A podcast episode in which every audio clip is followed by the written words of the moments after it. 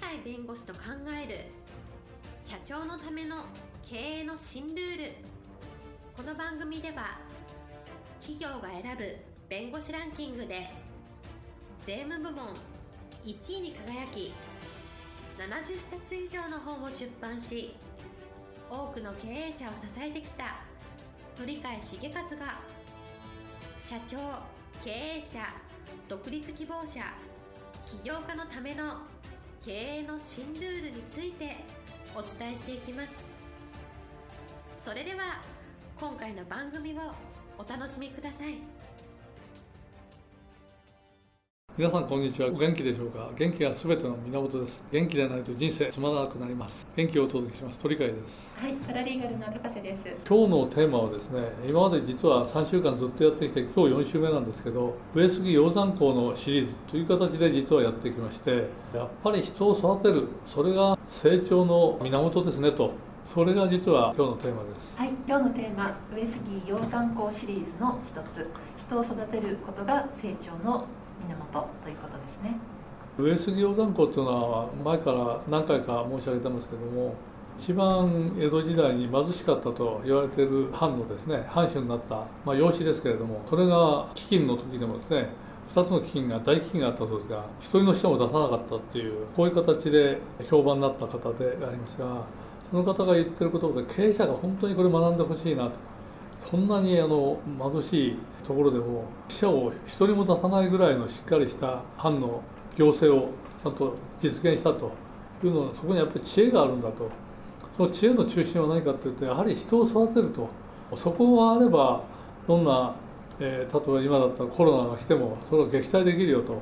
いうのを実証した方であります。その時でやっぱり経営者が分かりやすくえー、この方が言い残してくれてるのが働き一両っていう考え方があって普通に働いたら一両ですねと。何も考えないただ働くというのは一両ですね。だけど働き方でも他人の知恵を借りるとかあるいは自分がちょっと工夫してみるとかそういう形でやると5倍ぐらいの5両の稼ぎになりますよと。あるいはその延長線上ですから人からなかなか優れた腕を持ってるねといやいいものを作るねとかいい結果を出すねというとこからそのコツは何ですかと言って聞いて教えてもらうと。意外と人って、えー、頼られるとあの教えるものでありましてそうするとそのコツでうまくいったコツを利用するんですから重量の働きつまり1両に対して10倍の働きをするんだと。もっと高いのはですねひらめきっていうのは意外と大切にするともっとすごいよと。1000倍の働きをするよ。1000両の働きをするって言うんですけどいろんな人のやり方を見てあのやり方って業種は違うけどうちの会社でもできるよねとかさまざまなところをですねいろいろと自分の仕事を考えてもっと良くしようと改善するとかないかということができるだろうなみたいなところで考えてるとある瞬間にこれは他の業種で使ってるやり方だけど我々の工場でもこのやり方は使えるよとかいう形でひらめいたっていうのは1人の働きだったら1両なのに100両の働きをすると100両って100倍ですから普通の働きじゃないですよねと。こういう働きをする人がいたらこの人を単なる平社員に置くなんて経営者はいませんからやっぱりこれは研究部門の長にしようとかこの人はもっと育てて役員にしていこうとかあるいは自分の後継者にしようとかですね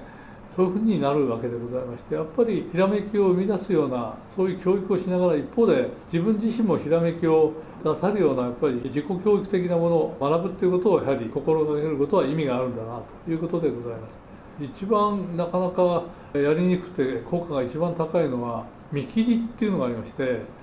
この事業っていうのはこのうちの会社が今までやってきて先輩たちがやってきたけど収益上がらないと収益上がるいろんな工夫してもこれはもう時代からするともう無理なんだという時はやめてしまってそれに代わる別のものを将来成長できるものをちゃんと見つけてあるいは見通しを立ててそこを成功させるっていうのは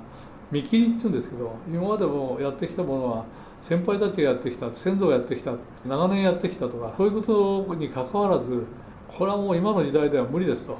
いうんだったらそれを他の会社に M&A するなり辞めるなりですねそれと見切りをつけるとこれは1000倍の価値があるって貧しい藩の人がですね経験的に言うんですけど貧しい藩ですから捨てるものは何もないみたいなところなんですけどそれでも捨てることによって得られるものは1000倍あるぞということは実体験してるはずでございましてしたがって貧乏犯になった理由もやっぱり捨てるものを捨てなかったからだというようなことをおそらく実感したんではないかと思いますがこういう形で上杉鷹山校というのは本当に貧しいところの藩でありながら最終的に福利厚生としては100%というふうに言っていいぐらい立派な業績を上げている他の藩では富裕藩でもたくさんの人が死んでる